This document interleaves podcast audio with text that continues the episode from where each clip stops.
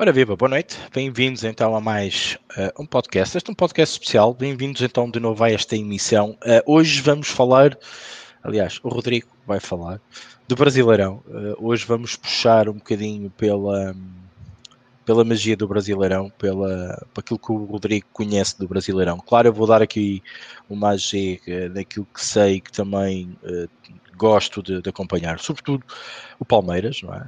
que, que temos que te, estar em foco, também outra equipa como o, o RG, uh, eh, patrocinado pelo, pela Red Bull, com, provavelmente com algum capital de investimento enorme uh, para desembarcar um bocadinho o Brasileirão. Vamos ver o que é que isto vai dar. E claro, com muitas perguntas, muitas dúvidas. Um, ehm, e tentar aqui dissecar um bocadinho o Brasileirão Série A. E apenas Série A, ok? Vamos deixar a Série B com a sua especificidade um, com todos os seus problemas para, para outra altura, está bem?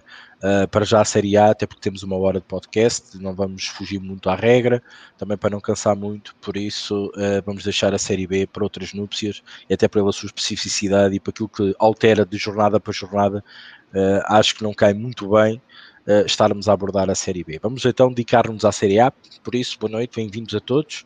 Bem-vindo, Rodrigo, passo de bola para cumprimentares o nosso vasto auditório e, claro, também sei que vais espalhando também os links uh, pelo, pelas redes sociais do Aposta Ganha e também Uh, pelos telegrams do uh, Aposta Ganha BR, provavelmente serão os nossos espectadores mais atentos, e também, claro, do AGPT. Rodrigo César, boa noite. Força. Ou não também, né? O pessoal no GBR gosta muito de tip, tip, tip.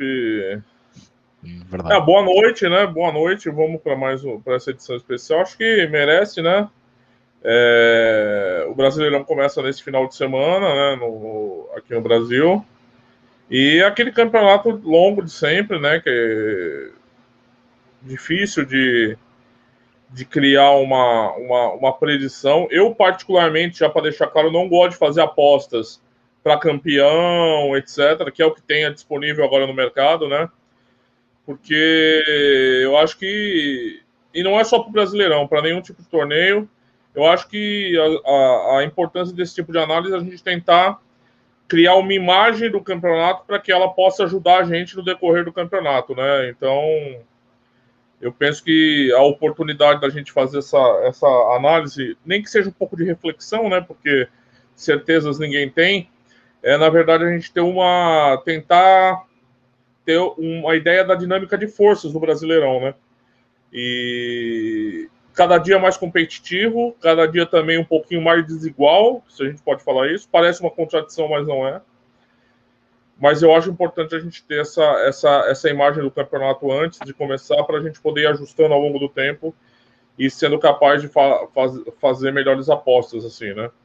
Claro que com relação às equipes a gente já tem uma amostragem bastante razoável, né, de jogos e desempenho de cada uma delas, né?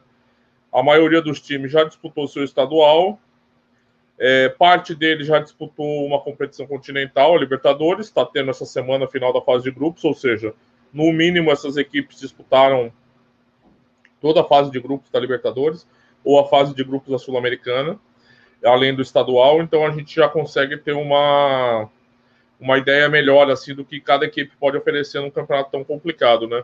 Você falou do Abel, né? Abel é, é curioso, né? Abel terminou a tempo. Não vou falar ano passado porque a temporada não terminou no ano passado, terminou agora em fevereiro, né?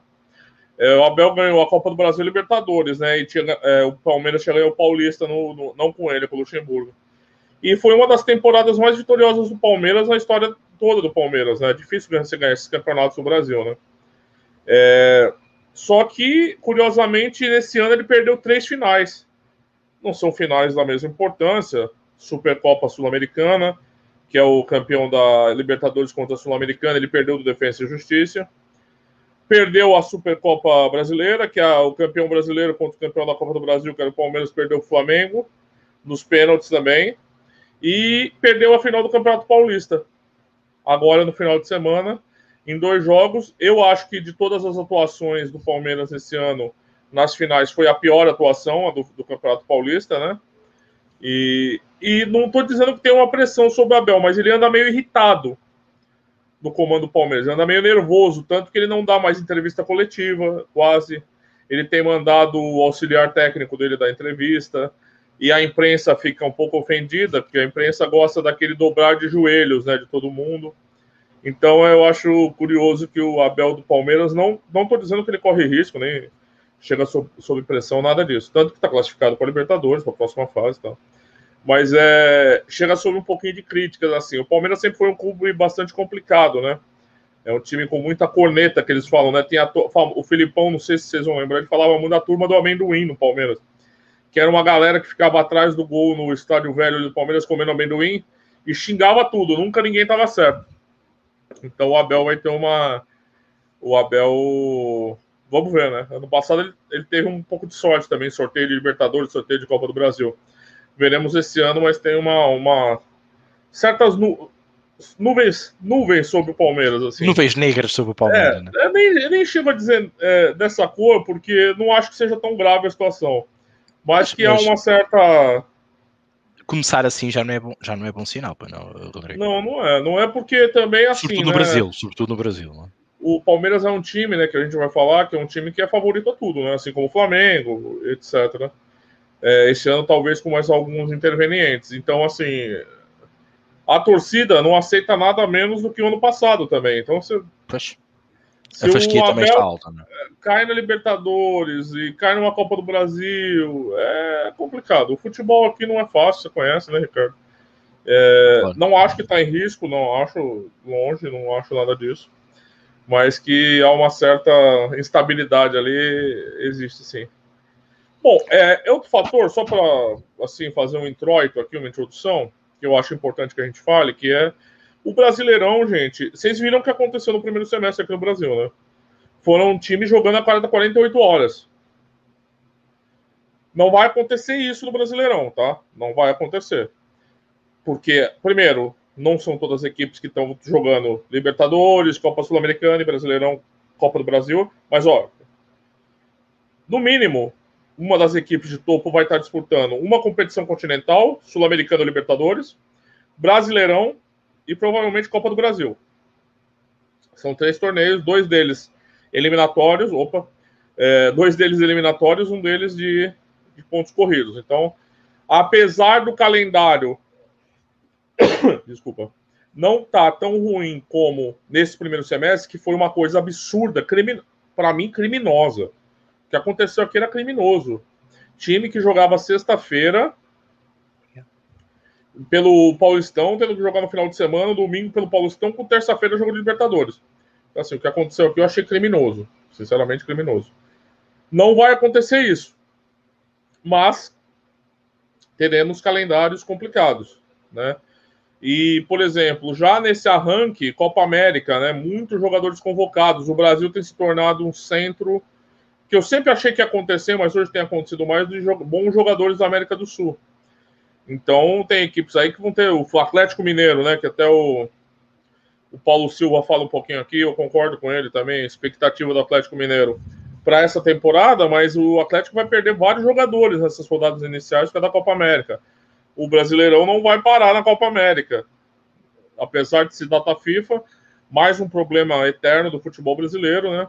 O Brasileirão não vai parar, o Brasileirão não para para a Copa América. Também é um problema que deve ser levado em conta. Então, assim, para além das análises técnicas, de qualidade, etc, etc, a gente sempre tem que levar um pouquinho a análise de calendário, né? calendário aqui no Brasil é sempre fundamental, né, Ricardo? Sim, e sobretudo no Brasileirão que, que essas, essas, essas nuances e sobretudo também as viagens têm, têm muita influência. Um, eu, eu, eu, para já perdi a primeira questão uh, e acho que é uma questão plausível. Uh, com essa toda essa questão que falaste relativamente às equipas do Brasileirão e a mudança que podemos ter da época passada para esta época, porque há sempre algumas mudanças e com algumas equipas, sobretudo com investimento alto, o caso do, do, do, R, do Red Bull, do Bragantino, uh, o Palmeiras, as equipas já por si só com um grande investimento e até com uma aposta grande com treinadores da Europa, temos dois portugueses no, no Brasileirão.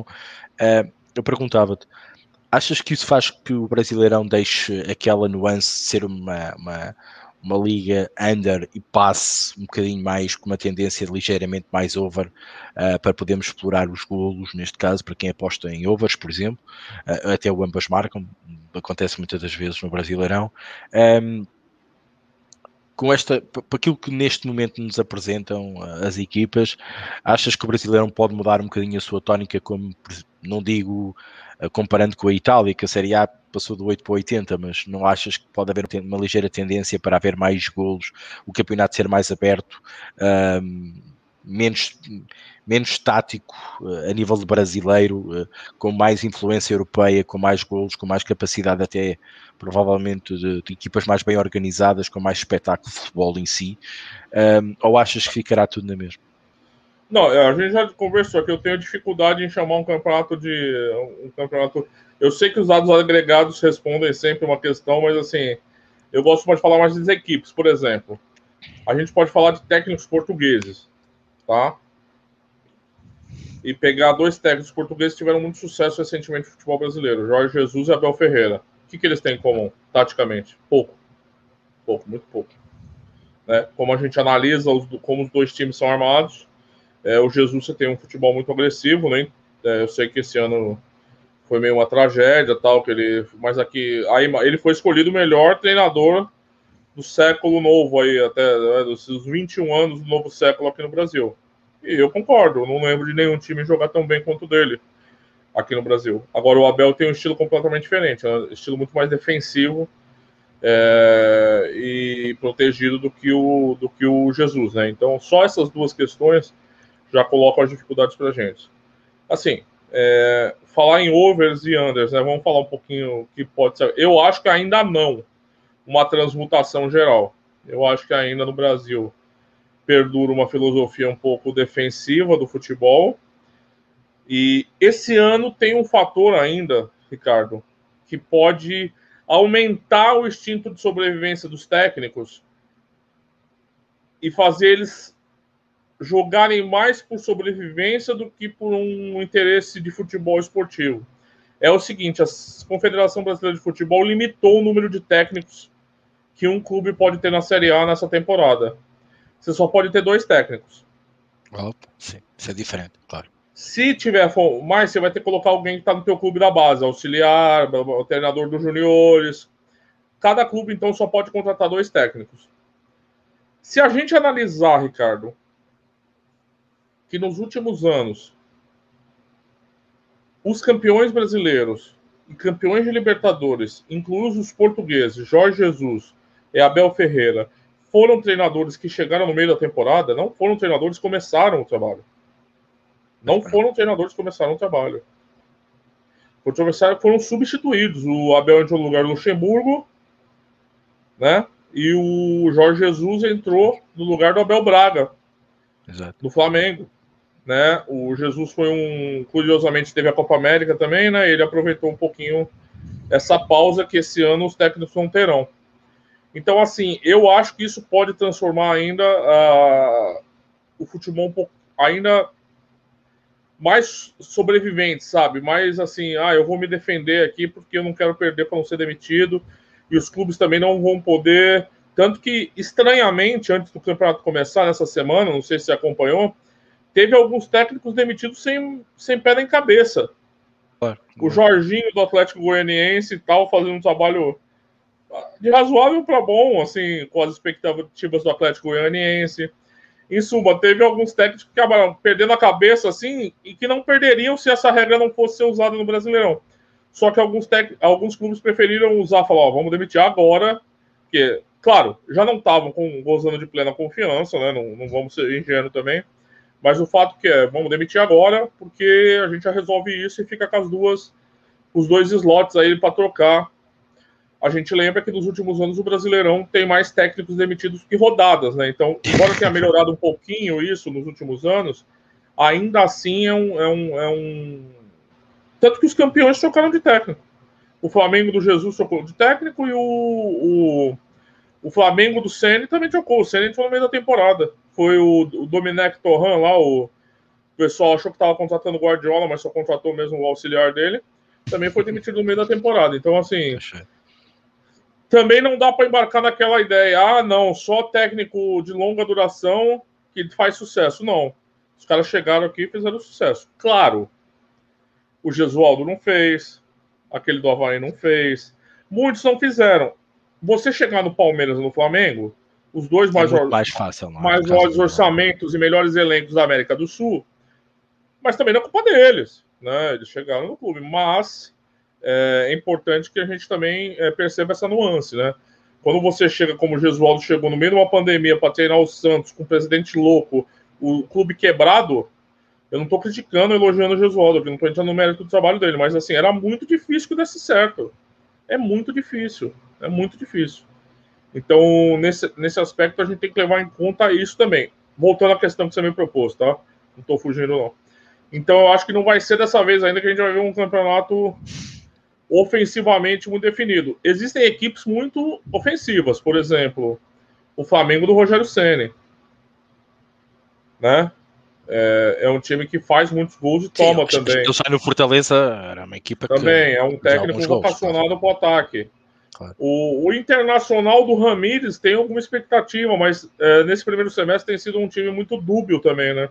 Ontem empatou com um time boliviano que tomou de 7 de um venezuelano na outra rodada muita crítica ainda, é, é, mas é um técnico de longa maturação, um técnico demora para implantar a filosofia dele. Ele no Independente Del Vale demorou, mas a gente vai falar das equipes pessoalmente. Então, assim, o Santos do Fernando Diniz, embora eu acho que o Santos vai, vai se caracterizar mais por overs, porque vai tomar muito gol mais do que fazer. Mas, de alguma forma, é um, é um técnico que tem uma abordagem ofensiva do futebol. É, os times pequenos, é, a gente vai ter que ver. Eu não vejo o Ceará um time ofensivo, por exemplo. Então, assim, eu acho que não vai ser dessa vez que a gente vai mudar, ver essa tendência mudar muito. Pode melhorar um pouco, mas não acho que vai ser esse ano que a ofensividade vai dominar o futebol brasileiro. Não, não, não acredito que vai ser esse ano. Quando o Jesus foi campeão pelo Flamengo, se teve uma ideia de que, nossa, o Jesus, olha o que ele está mostrando. Né? Até o pessoal brincava, ah, o Jesus não está inventando a roda, né? O brasileiro jogava assim, o futebol brasileiro sempre foi assim que, que a gente, o que, que aconteceu no meio desse caminho, né? É é, o pessoal lembra também muito de uma frase do Guardiola, quando foram perguntar pro Guardiola, nossa, Guardiola, como você. Pô, não, mas eu. Poxa, eu acompanhei o Brasil de, anos, do Brasil de 70, o Brasil de 82, é, esse futebol de vocês, né? Só que aqui no Brasil a gente sabe, não vou aqui ser histórico, mas teve a seleção de 94, a derrota em 82 também para a Itália, pragmática, causou uma crise de identidade aqui no Brasil, ou seja, o pessoal começou a fazer relações que talvez o futebol ofensivo ao máximo também não fosse tão competitivo, então você começa a ter muitos técnicos. Se você observar os últimos técnicos de seleção brasileira, quem são? São os gaúchos. técnico gaúcho, fazendo uma generalização aqui que eu posso errar, mas tende a ser um pouquinho mais fechado, né? O futebol do Rio Grande do Sul tem um perfil um pouco diferente do resto do Brasil. Então você tem Felipão, Tite, Mano Menezes, são todos gaúchos. Então você teve uma mudança de perfil no Brasil. É curioso que os estrangeiros foram capazes de voltar aqui e jogar um futebol, principalmente o Jorge Jesus, que atraía. Eu não sou flamenguista, mas era interessante você ver os jogos do Flamengo do Jesus.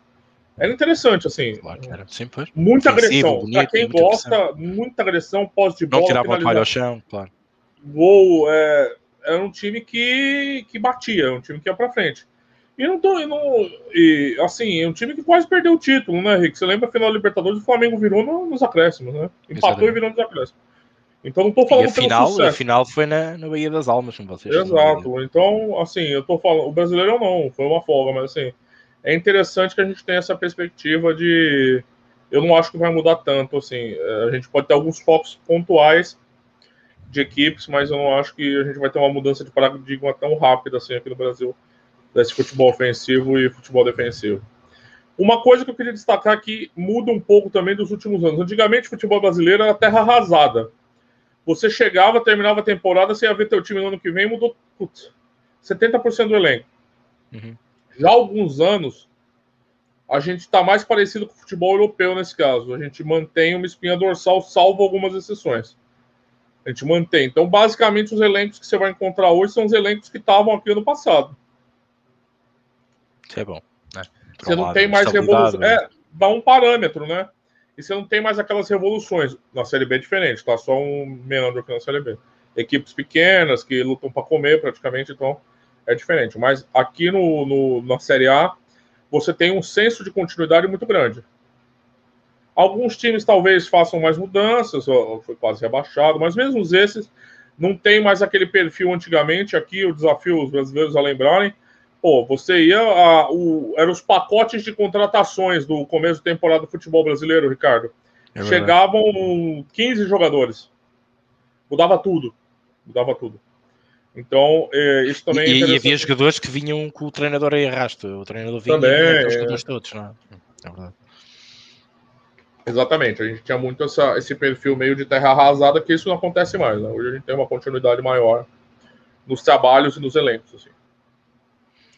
Bom, 20 minutos, já demos aqui mais ou menos uma introdução do que podemos contar com o Brasileirão. Vamos agora passar às individualidades, neste caso falar um bocadinho das equipas. Já falámos um bocadinho do Palmeiras, uh, intrinsecamente, e também uh, algumas equipas que o Rodrigo aqui mencionou. Rodrigo, começava aqui pela minha tabela, a tabela do, do Flash Score, uh, se a gente pode passar publicidade, mas é aquilo que nós estamos aqui a seguir. E começa-me logo aqui aquela que poderá trazer mais curiosidade deste Brasileirão da Série A. O Bragantino, com o patrocínio do, do, da Red Bull, que vem da Série B e que chega aqui praticamente com um grande investimento às costas e agora é a prova, a prova, a prova rainha está aqui, não é? Uh, o investimento agora é que se vai ver se valeu a pena ou não. Uh, agora é para, é para, é para o título, não é, Rodrigo? Não é para título, Ricardo. Assim, é... não, não, é para a boca. O Bragantino já jogou a Série A no passado. Eu não sei se Sim. Pra gente lembrar aqui. E ficou muito perto de ir para Libertadores.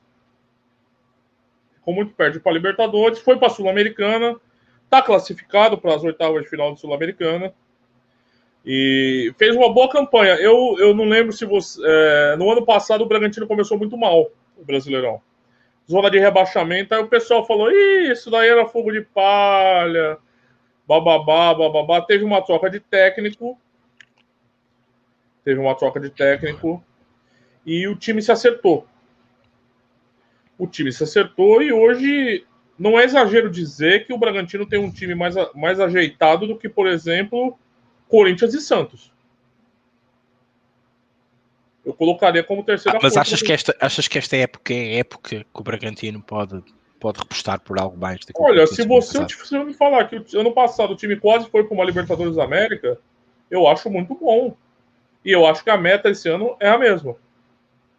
No mínimo, é no mínimo é a mesma. É a mesma eu acho que é disputão de vagas, vagas continentais. Como a gente está com muitas vagas para Libertadores, ano passado foram sete ou oito, se não me engano.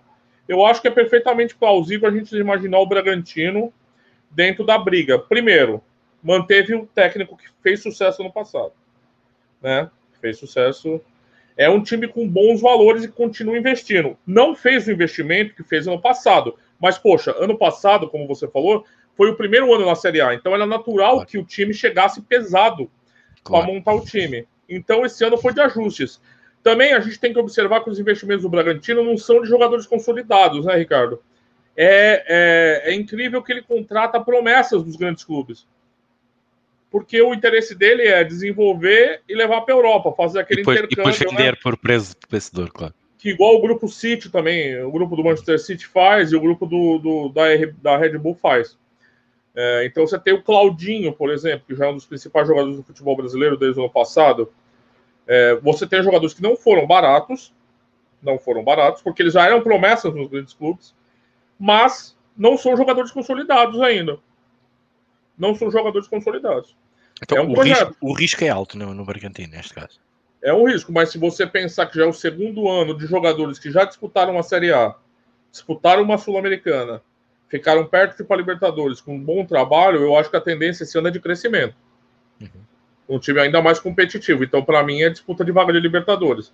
Acho que é um time com um elenco interessante, jogadores jovens, jogadores jovens, mas promissores. Tem o Arthur, tem jogadores muito interessantes ali, né? A, contrataram outros jogadores também que foram muito importantes, né? Assim, foram caros, é, mas não, é, como de novo, não são famosos, né? Mas o Natan do Flamengo e entre outros jogadores que vieram do São Paulo também, Gabriel Novaes, jogadores assim promissores, mas que ainda não estão consolidados, mas que formam um time competitivo. É, eu acredito piamente que esse ano o Bragantino vai ter um crescimento até desempenho. Acho que é um time para ficar de olho, principalmente quando for jogar contra clubes mais tradicionais, que às vezes ele chega, falando de apostas, agora ele não chega tão bem cotado assim, porque ainda é o Bragantino, não é o Corinthians, não é o Santos, não é o Palmeiras, mas é um time muito capaz de incomodar essas equipes. Né? É um time muito capaz de dar luta para essas equipes e disputar de forma equitativa. O, há de se observar a Sul-Americana, eu acho que o Bragantino vai apostar muito na Sul-Americana. Seria muito bom para o projeto ganhar um título internacional já, Ricardo. E a Sul-Americana, além de dar muito dinheiro, é um torneio interessante para se ganhar. E já está nas oitavas de final, claro. Agora vai entrar os times da Libertadores que nos classificaram, etc, etc. Mas eu acho que também ficar observando nisso. Mas eu acho que a tendência do Bragantino é ter uma melhora. Se a gente pensar que no ano passado o time terminou na décima colocação, né? E um jogo muito decisivo foi contra o Goiás. Se tivesse ganho contra o Goiás e tivesse ganho o último jogo que o Gumu ganhou, o Bragantino teria ido para a Libertadores e o Goiás já rebaixado. Então o Bragantino falhou naquele jogo, mas eu acho que a tendência é do crescimento da campanha do Bragantino. Acho um elenco muito bom, é, um elenco muito interessante. É, um clube que não tem problema de pagamento de salário, você entende? Isso também é importante. Com, com estrutura boa, você entendeu? Você tem jogadores muito fortes ali. Eu gosto do Arthur, Claudinho, é, até o Evangelista que fez gols agora no último jogo da Sul-Americana. É, foram jogadores trazidos, né? E tem um elenco já composto. O elenco composto. Eu, eu gosto bastante do elenco do Bragantino. Acho que a gente vai ter uma, uma evolução, Ricardo. Eu concordo com você que não é para título, tá? Mas é, para disputa de Libertadores, eu acho que o Bragantino. Lembrando, o intervalo da Libertadores é muito grande, né? Não é igual a Champions League lá que aí nos campeonatos de vocês tem três vagas. Aqui, ano passado foi oito times para Libertadores. Então, é, fica mais acessível você pensar nisso também. Então, Está aqui o Snake a dizer que o Bragantino uh, é muito bom para onde eles marcam. Uh, fica aqui a dica. Um, o RG está a dizer que para mim vai ser um campeonato mais over este ano. Uh, estima que possa. Por quê, RG? Fala aí para nós, para a gente tentar entender. Eu ainda acho que não vai ser essa transformação, mas queria te ouvir aí. Um, se quiseres ir abordando agora as outras equipas. Uh, é, eu estava pensando a gente começar por grupos e começar por pelo grupos, grupo força, do título. Acho que sim. Né? O sim, grupo do sim. título, eu acho que a gente começa de cima, depois a gente vai descendo, embora a gente já tenha falado um pouco do Bragantino. É, curiosamente, nos últimos anos, a gente tem sido repetitivo em falar dos times que são candidatos a conquistar o título do Brasileirão. Por quê? Porque, como eu falei, os times vêm mantendo o seu potencial de investimento, vem mantendo seus elencos e são os clubes que têm feito mais a lição de casa direitinho, com eficiência administrativa, arrecadação né, e sucesso esportivo, que acaba sendo uma, um sistema. Né? Você ganha, ganha mais dinheiro e você tem a oportunidade de qualificar o seu elenco. Né? Então é, é difícil para mim tirar o, o Flamengo do time favorito para ser campeão. Porque ano passado, Ricardo, o Flamengo fez tudo para perder o título. E ganhou. E ganhou. E ganhou. E ganhou porque é um time que tem um elenco que vai perder o Gerson agora, perda importante. Mas é um elenco muito forte. Né? É um elenco que o time reserva seria titular em 80% dos outros times da Série A. Né? Um time, é um time de massa né? É um time que tem muitos patrocinadores, tem muita arrecadação, tem muito dinheiro. E é um time que consegue contratar. O Flamengo contrata jogador de 18 milhões de euros, Ricardo, como foi o Gabigol. O Pedro é banco, Ricardo. Poxa. Pedro é um senhor centroavante, Ricardo. É banco. Está no banco, né? Mas é banco, claro. Então, assim, é, eu penso que o Flamengo, apesar dos pesares, continua sendo é, o time a ser batido no Brasil tem a Libertadores, vai ter a Copa do Brasil, como teve ano passado. Tudo bem que ano passado foi uma eliminação precoce na Libertadores, tá? Foi uma eliminação precoce. Talvez esse ano não seja assim. Embora esse ano a Libertadores está muito complicada porque tem muitos fantasmas na Libertadores, né? Tem muitos fantasmas na Libertadores. Estou falando daqueles times que se classificaram em segundo lugar e que são fantasmas os primeiros. River Plate se classificou em segundo. Boca Juniors classificou em segundo. Vélez vai se classificar em segundo, entendeu? Você tem um monte de. São Paulo se classificou em segundo. Você tem um monte de fantasma ali que provavelmente vão dar grandes confrontos nas Libertadores. Então, assim, quem foi eliminado precocemente, claro que ganha uma vantagem competitiva para disputar o Brasileirão. Como eu te falei, o calendário vai ser um fator importante. Embora o Flamengo seja o time que menos se ressente de calendário no Brasil, pelo elenco super poderoso que tem. Mas tem um senão que continua no clube. A torcida do Flamengo não engole o Rogério Ceni. Não engole, Ricardo, não adianta. Ele ganha um jogo, eles ficam quietos. Perdeu um jogo, meu Deus do céu. É trade top do Twitter. Ele não convenceu, como é que eu, não deu match, né? Falando do, daquele negócio do Tinder. E muita gente tá falando isso. Então, assim, é, eu não sei que tipo de estabilidade isso pode trazer para o Flamengo. E eu não sei, não me surpreenderia o Flamengo fazer o que fez nos últimos dois anos, trocar um técnico no meio do Brasileirão. Porque o Jorge Jesus chegou no meio do campeonato, o Rogério Senna chegou no meio do campeonato. Não me surpreenderia agora também.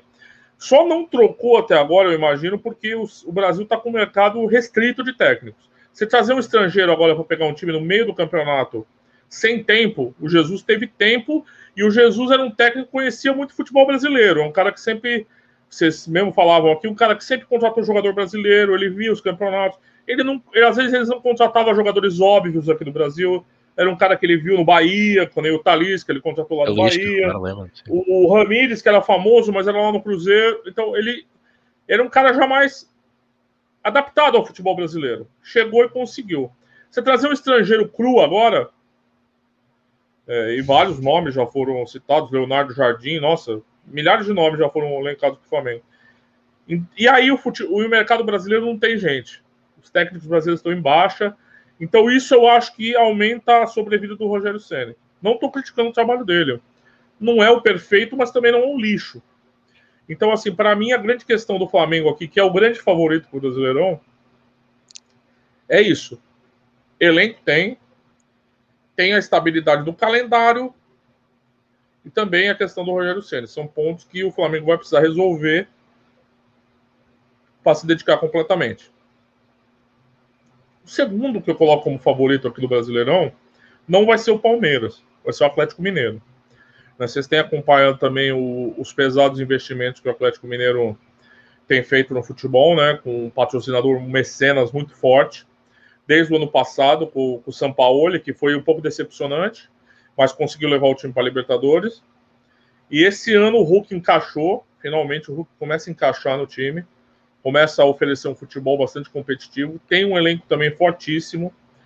É, e eu acho, eu vou repetir muito a questão do elenco aqui, porque um calendário com Copa do Brasil, Libertadores e Brasileirão, um calendário apertado, os times com um elenco muito forte vão levar alguma vantagem, né? Então, eu acho que o Atlético Mineiro chega aqui com uma força também maior do que todos os últimos anos. Trouxe um técnico que é um técnico competente, o Cuca, levou o Santos para uma final de Libertadores ano passado, quando ninguém esperava, né?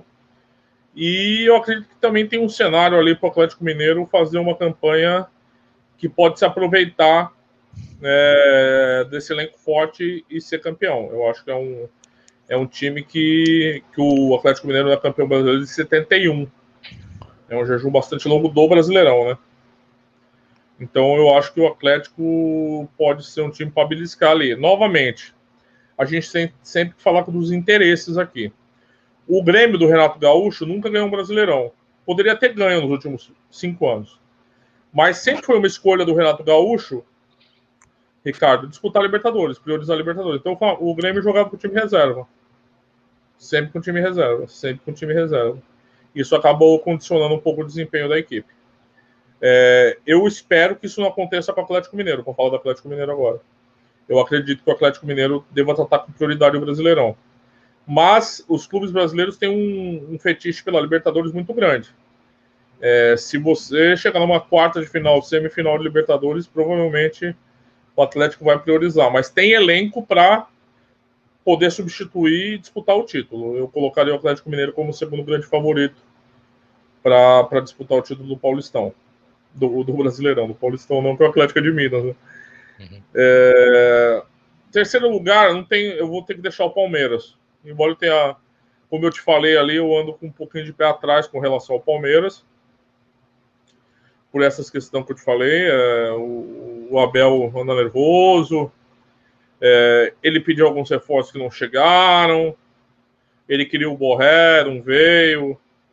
E ele tem encontrado soluções interessantes na base do Palmeiras também. Não dá para negar que Patrick de Paula, Gabriel Menino e Veron, que está machucado, mas entre outros jogadores ele acabou encontrando, né? Mas o Palmeiras eu acho que está devendo para ele alguns um jogador chave assim. Eu acho que o Abel merece, merece receber esse tipo de reforço, não recebeu.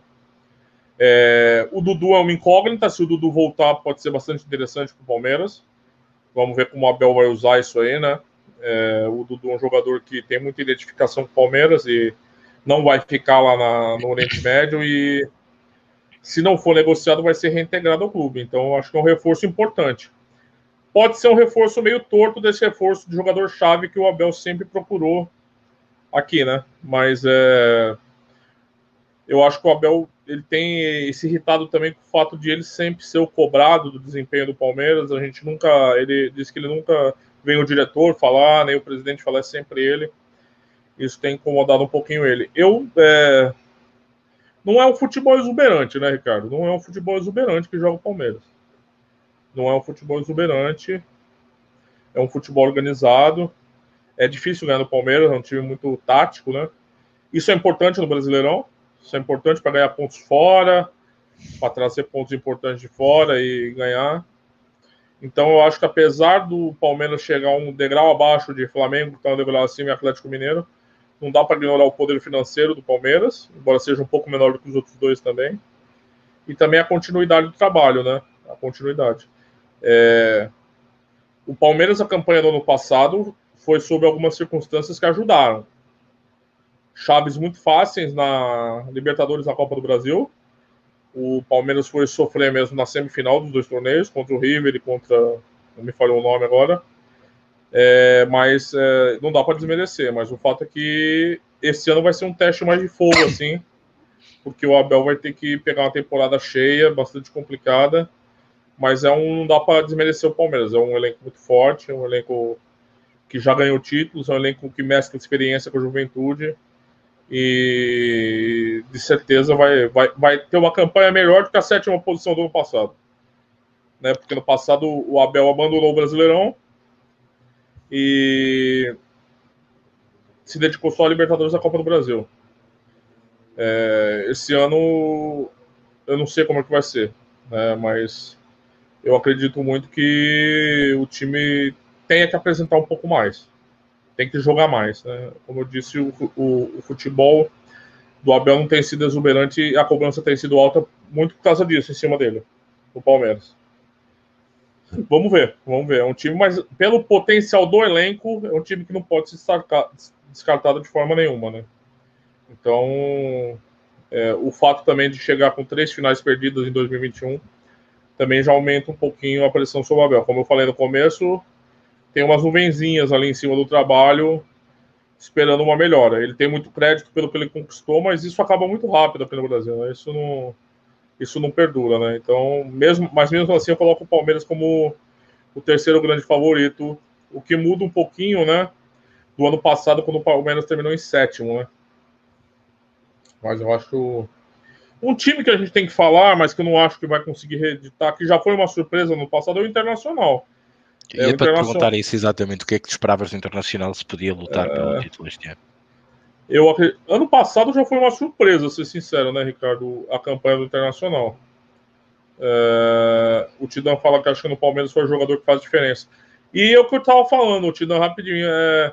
Eu acho que ele, o Palmeiras deve isso pro Abel. Um reforço mesmo para chegar e vestir a camisa. Seria o Borré do River Plate, mas não deu certo. O Palmeiras o Palmeiras acertou tudo e achou muito caro depois. Não trouxe o Borré. Mas é, é, é uma dívida que eu acho que o Palmeiras tem. O Dudu pode ser. O Dudu pode ser. Meio por linhas tortas, mas pode ser. Pode ser um jogador importante. Veremos. É... Falando do Internacional, Ricardo, a campanha do Internacional no passado para mim foi uma surpresa, né? Foi uma surpresa. O Abel Braga assumiu o time, aí aquela engrenou e engrenou, se aproveitou daquela do São Paulo, assumiu, mas também aí na reta final permitiu que o Flamengo ganhasse espaço e fosse campeão na última rodada. Bastava o Internacional ser ganhar do Corinthians em casa. Um Corinthians que já não lutava basicamente por mais nada, não ganhou.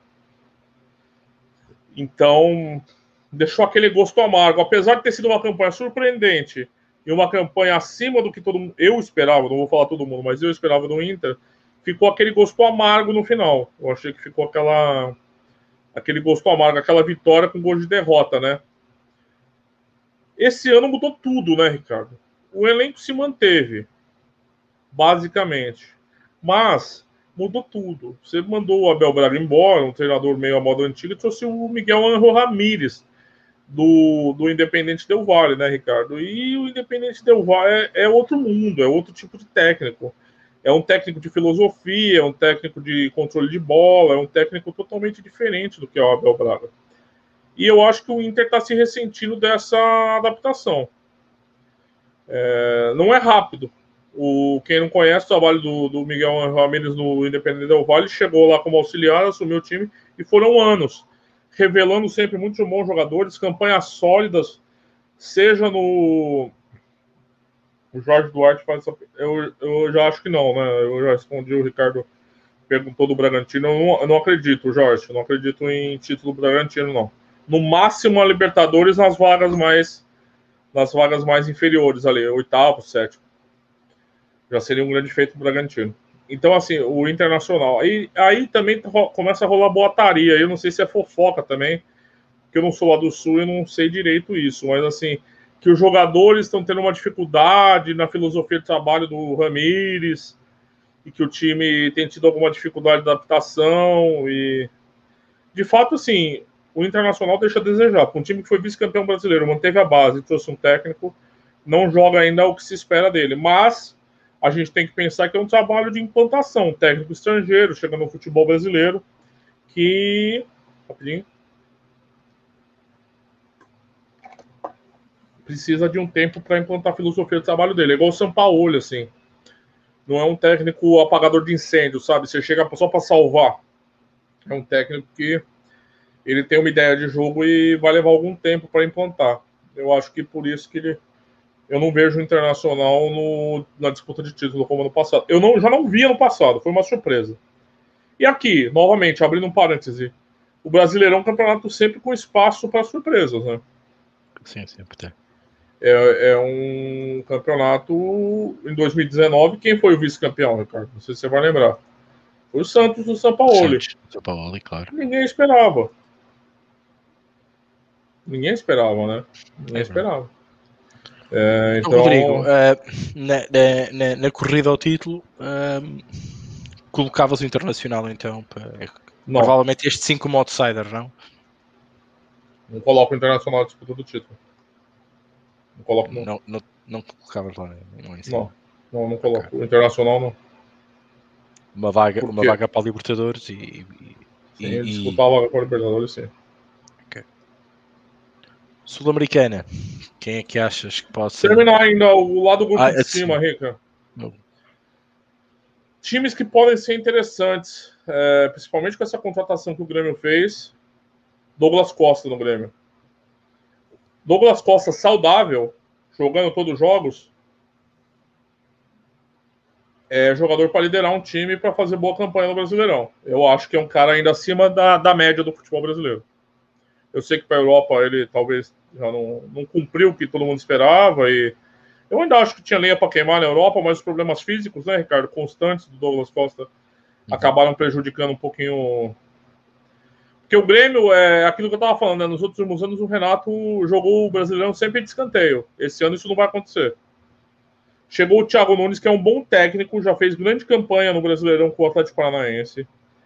Tem um time que tem a espinha dorsal dos últimos anos vai perder o PP negociado, mas descobriu o Ferreirinha, que já tinha colocado o PP no banco. O Ferreirinha é um jogador excepcional, driblador, ponteiro, incrível como o Grêmio tem descoberto desde o Everton, PP e agora o Ferreirinha. Tem o Diego Souza, que tem feito muito gol, surpreendentemente.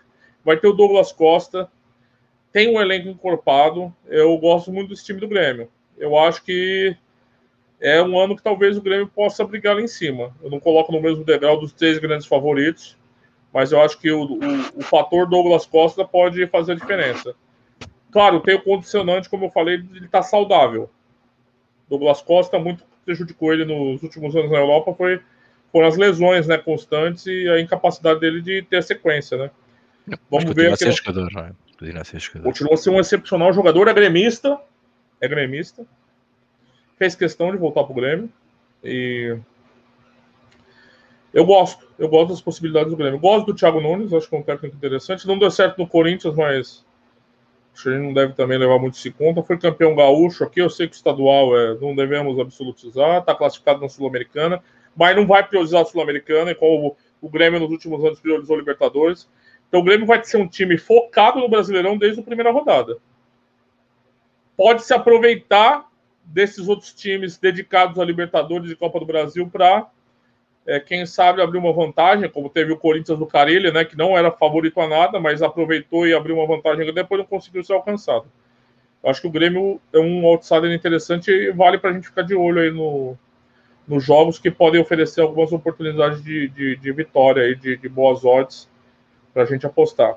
Nesse patamar inferior também não dá para deixar de fora o São Paulo, né?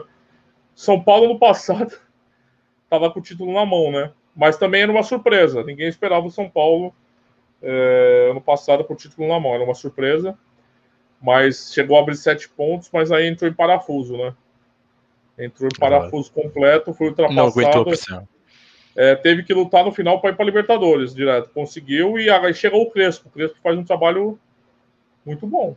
Muito bom. Eu sei que são poucos jogos, eu sei que é só Libertadores estadual, mas tenho gostado muito do São Paulo do Crespo, um time bastante interessante.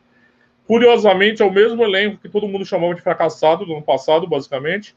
Os reforços não foram tão relevantes assim para mudar. Então, é um trabalho de técnico, é um trabalho de treinador mesmo. Então, eu, eu penso que a gente pode colocar também o São Paulo ao lado do Grêmio aqui, nesses times que podem dar o bote. A diferença é que o São Paulo está envolvido na Libertadores também. Então, a gente vai ter que ver o andamento disso aí por isso que as projeções aqui do Brasileirão são sempre muito condicionadas, né? Porque um time que vai chegar até a final da Libertadores, ele vai passar todos os meses do Brasileirão tendo que escolher alguns jogos. Isso é muito complicado num campeonato tão competitivo, né, Ricardo? Então, é eu. É, a, a Há pontos que, que eles vão perder necessários depois no, no somatório final. Exato, exato. Mas eu, eu penso que o São Paulo está nesse grupo ali de, de outsider que se alguém bobear, podem carimbar, entendeu? Talvez título seja muito de novo, mas é um time bem inter... um time que até agora, sob o comando do Crespo, tem sido bem interessante, mais do que interessante, competitivo. Competitivo. Então eu acho que o São Paulo também a gente é bom a gente ficar de olho. É, dessas equipes aqui, é, aí um passo abaixo, o Fluminense fez uma campanha no passado excepcional, né? E continua surpreendendo, né, Ricardo? Continua surpreendendo, um time que passou em primeiro num grupo complicado, socou o River Plate lá na Argentina. É, jogou bem contra o River Plate aqui. É um time esforçado. É um time que tem ali o Fred, né? O velho Fred. Já o Jorge Jesus dizia que era uma equipe interessante. Altura, é, tá. tem muitos jovens, muita molecada interessante. E tem essa velharada, o Nenê, que é bem veterano, igual o Fred, mas tem uma mescla. Tem uma mescla ali muito. que deu certo desde o ano passado. Um time terminou em quinto Fluminense. Ninguém acreditava no Fluminense no passado para terminar em quinto. Então, é... mas é um time que não, não é para título. E não é para título de jeito nenhum. É um time para quem sabe, se tiver muita sorte, repetir a campanha do ano passado. Mas também não acredito que termine em quinto. Acho que vejo outras equipes chegando com mais força. E o, o Fluminense não tem essa amplitude de elenco para disputar três torneios com o mesmo elenco. Não tem. Simplesmente não tem. O Fluminense tá na Libertadores classificado, mas se for avançar, é, vai acabar prejudicado. Não tem, não tem elenco para se dividir tanto assim o Fluminense. Então, é, o time vai acabar muito influenciado, né? Tem uma pergunta aqui do Felipe Galhardo: Corinthians cai? Vou aproveitar para falar um pouquinho do Corinthians. Não acho que caia. Não acho que caia, mas também não acho que consiga ir para Libertadores novamente. Vai ficar ali a marola, máximo sul-americana, viu? É, é um elenco caro, um elenco mal estruturado, mal construído e que não tem conseguido andar para frente, com vários técnicos. Agora chega o Silvinho, né, Rick? O Silvinho que o Rick vai conhecer. Durou, durou rápido no Lyon, né? A gente até brincava aqui, se lembra? Pô, não vai durar, não vai durar e não durou. Não durou. Ele é aprendiz do Tite. Tite fez muito sucesso no Corinthians, deve ser um técnico que vai ser defensivo, não adianta. É, mas eu não acho que caia, mas não vejo um brasileirão fácil para o Corinthians, sinceramente. É questão de elenco mesmo, assim. É... Claro, alguns podem lembrar algumas campanhas do Corinthians aqui nos últimos Carelli e tal, né? É, mas esse ano, realmente, eu acho que muitas equipes à frente do Corinthians para conseguir um bom resultado. Não vejo, não acho que caia, mas também não acho que almeja grandes coisas ali. O Corinthians é a marola ali, o meio de...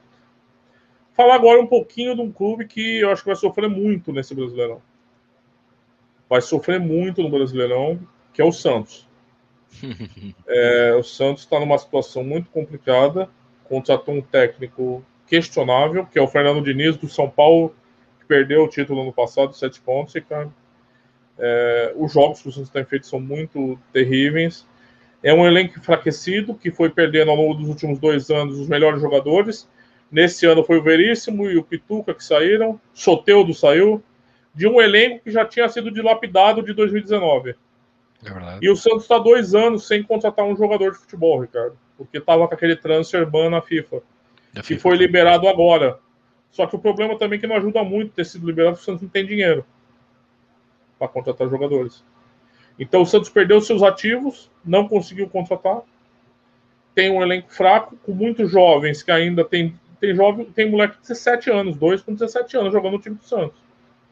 Teve que ir lá jogar contra o Boca. Você entende? É, é uma situação muito complicada e eu não confio muito no trabalho do Fernando Diniz. Eu sei que tem gente que gosta, eu pessoalmente não gosto. E acho que o Santos esse ano é um time que vai ter que lutar contra o rebaixamento nos últimos anos boas campanhas, vice-campeonato 2019, oitava colocação Libertadores ano passado, final de Libertadores. Esse ano vai ser muito difícil para o Santos. E muito, muito difícil mesmo. Eu acredito que o Santos vai ter muita dificuldade, vai ter que lutar lá embaixo na parte da tabela. Geralmente não é um time muito cotado para rebaixamento, mas esse ano as coisas estão muito difíceis, não vejo um cenário nada bom para o clube aqui. E é isso, o Santos não tem condição de contratar. Agora o Transferman caiu depois de dois, dois anos sem contratar um jogador, cara. É verdade. Só saindo. Só saindo. Só saindo. É difícil. É difícil. É difícil. Então eu queria destacar aqui também o Santos, que eu tenho a impressão que vai ser um time que vai sofrer muito no fundo da tabela. Eu queria destacar também aqui os times que subiram, né, Rick? Eu acho importante a gente falar dos times que subiram. Porque assim, tem sempre o efeito ioiô, né, Ricardo? É verdade. Vou tomar uma aguinha aqui rapidinho. Cuiabá. Cuiabá, Juventude, é, América Mineiro e a Chapecoense, né? Chapecoense que volta para o Chapecoense, mas também não, não me deixa uma impressão o elenco um pouquinho fraco, né? Bom, é, o Juventude, desses daí eu acho que o Juventude, eu tenho a impressão que é o time com que vai ter mais dificuldade de se manter na Série A, tá? Acho que é um time com vai ser um talvez o um orçamento menos mais baixo do Brasileirão. Um time que é um elenco limitado. Mais uma vez, sem muita chance de, de, de conseguir se reforçar, né? Então, eu acho que desses que subiram, Juventude é o mais fraco. É, eu acho também importante destacar o seguinte, né? o fato da torcida, né? Jogar lá no, em Caxias sempre é muito difícil, né? Mas é, sem torcida, esse tipo de coisa, é, é, vai ser complicado para o Juventude. Então, desses que subiram, eu acho que o Juventude é o mais fraco. A gente estava falando de continuidade de elenco, o Cuiabá resolveu abrir o bolso. Um time que investiu muito, Ricardo. 15 contratações até agora uhum. para a Série A. Então, também é, é difícil a gente fazer uma predição aqui, mas eu vejo dificuldades. Ricardo Costa, o Vina não seria um ponta de lança bom para uma equipe acima? Eu gosto muito dele na época passada. Eu, puxa, rapaz, o Vina era titular do Santos, então chegar e dar camisa 10 para ele. Com certeza. Com certeza. Eu acho que o Vina é jogador para time grande. Muito bom jogador. Muito bom mesmo. É que o Ceará faz jogo duro, viu, Ricardo?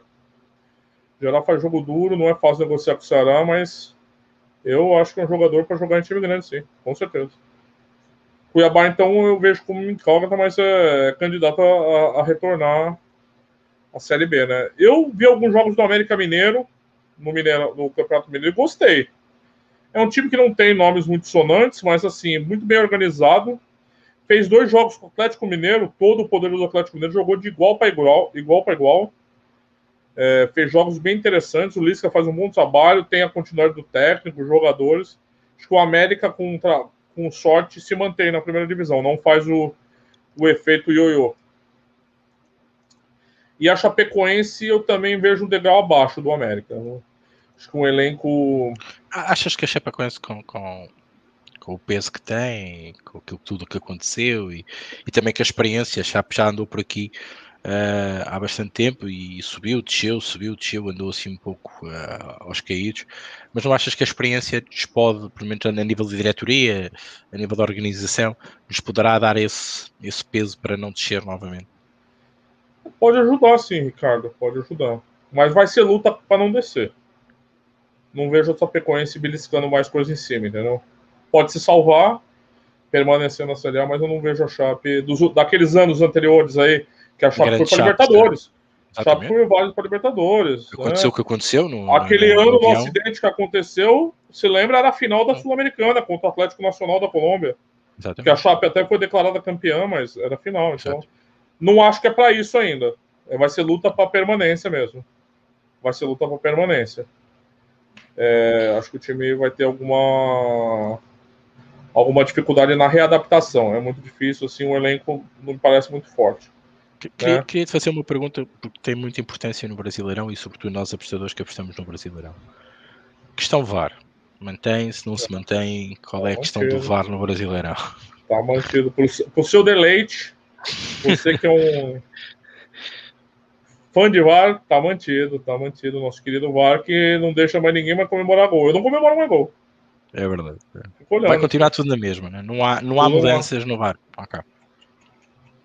Vai, toda rodada, depois do final de toda a rodada, você vai ver aquelas críticas enormes uhum. sobre. Um time que também vai lutar contra o rebaixamento é o esporte. Tá vendo na minha cabeça aqui o esporte. O esporte não me inspira grandes coisas para essa temporada também, não. Vai ser luta contra o rebaixamento como ano passado.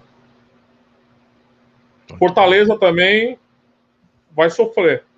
Esqueça Fortaleza dos últimos anos. Esse ano vai ser mais dolorido. Em contraposição, vejo muito mais qualidade no time do rival da cidade, que é o Ceará. Fortaleza e Ceará são dois rivais ali da. da... O RG o VAR só festeja o gol depois ela ir ao meio passado cinco minutos. É exatamente isso. Eu também. Porque... Só quando sai, cara. Pode voltar atrás, até depois de ser validado, pode voltar atrás, é verdade. Só é quando verdade. sai, cara. Então o Ceará, eu acho que vai. O Guto Ferreira faz um trabalho legal. É, eu acho que é um time que pode Sul-Americana de novo e dependendo do grupo da Libertadores ali, se der um campeonato afeito, um time que pode brigar ali. Eu gosto do Ceará, gosto de um time bastante competitivo, time organizado, assim. Rodrigo, até porque estamos a finalizar, queria te pedir assim muito sucessivamente e muito rápido que voltasses Sim. a repetir os teus principais candidatos ao título os principais candidatos a Libertador, só, só o nome das equipas, que acho que depois quem vier a emissão depois, esta parte final, esta oh. súmula, dar, dar as equipas e sobretudo aqueles que achas que, que estão é, título de, liberta título de Libertadores é meio, meio misturado, né, Henrique? Porque é todo Sim. mundo ali que tá. Eu diria que na ordem de importância, Flamengo, Atlético Mineiro e Palmeiras. Hum. Com dois outsiders que podem ser interessantes, que eu falei que é o Grêmio e o São muito Paulo. Nada muito diferente. O Internacional vejo abaixo não vejo disputando o título, só disputando Libertadores junto com o Fluminense, né, ali com, com, com aquela zona da Marola mais que vai, vai se conectando ali para baixo, né, então a gente pode ver o, quem sabe, uma campanha boa do Atlético Paranaense, o Internacional, Bragantino, esses times ali para completar um grupo de Libertadores. Para rebaixamento, Juventude, para mim é um equipe que chega com fragilidade, o Cuiabá eu acho que vai sofrer bastante também. Sport. E dos grandes que eu vejo com mais chance de rebaixamento sendo é o Santos. O Santos vai ter um campeonato muito difícil para fazer. E ano passado caiu dois grandes, né, Ricardo? Vasco e Botafogo. Exatamente. Se a gente olha, o Vasco e o Botafogo não estão no Brasileirão. Então acho que vai, vai sofrer bastante o Santos. E ali naquela zona moral, eu acho que o Corinthians não vai ser para tanto para cair, mas fica ali naquela zona também sem muitas ambições. Acho que é mais ou menos isso, se a gente puder falar do esqueleto assim, do Brasileirão. Bom, estão aqui as dicas do Rodrigo, sobretudo esta emissão eh, foi mais dedicada uh, e, e, e, direcionada para o Rodrigo. O Rodrigo conhece melhor o Brasileirão como é óbvio, como, como é óbvio uh, e, e, não há explicação uh, para isso. É óbvio que o, Rodrigo está há, há muito tempo uh, dedicado ao Brasileirão, não fosse ele brasileiro também. eu mantive-me aqui um pouco mais à margem, um bocadinho mais com perguntas, algumas dúvidas um, e também, e vocês foram-nos ajudando aqui também com algumas, com algumas nuances relativamente a algumas equipas. Por isso, um, espero que tenham gostado. É óbvio que para dissecar cada equipa e, e, e aliás são cerca de uh, eh, 20 equipas, uh, teríamos de ter aqui muitas horas de emissão. Uh, não é esse o objetivo, é dar-vos mais ou menos as métricas, sobretudo o Rodrigo dar-vos mais ou menos as métricas daquilo no chamado nosso power ranking mental da, da Série A. Como é óbvio, o Rodrigo referiu muito bem e aquilo que eu retive um, ehm, daquilo que ele, que ele falou e como nós estamos habituados e nas apostas sabemos disso, uh, é que o Brasileirão A é mesmo por si só também bastante instável e com estas questões Libertadores, uh, uh, as equipas variam muito de jornada para jornada, há escolhas a fazer e ficamos com essa, com essa, com essa narrativa. É óbvio que. Uh, deixo aqui o mote para acompanhar estes tipos do Rodrigo do Samba, provavelmente vai acompanhar o Brasileirão, vai de certeza haver boas oportunidades, o Rodrigo estará atento e vai partilhar também uh, esses tipos no, no, no, do Brasileirão no, Samba.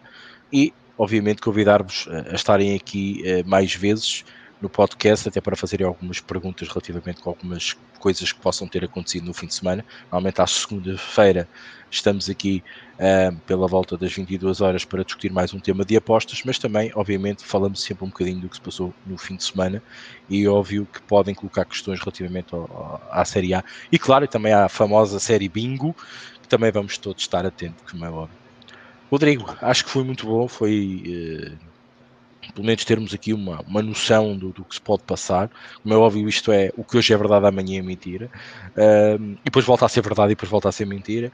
Uh, no Brasileirão, uh, acho que aquilo que realmente, digamos, mexe é isto, é a incerteza, é esta volatilidade da diferença entre equipas, de jornada para jornada, por isso é que é difícil apostar no Brasileirão.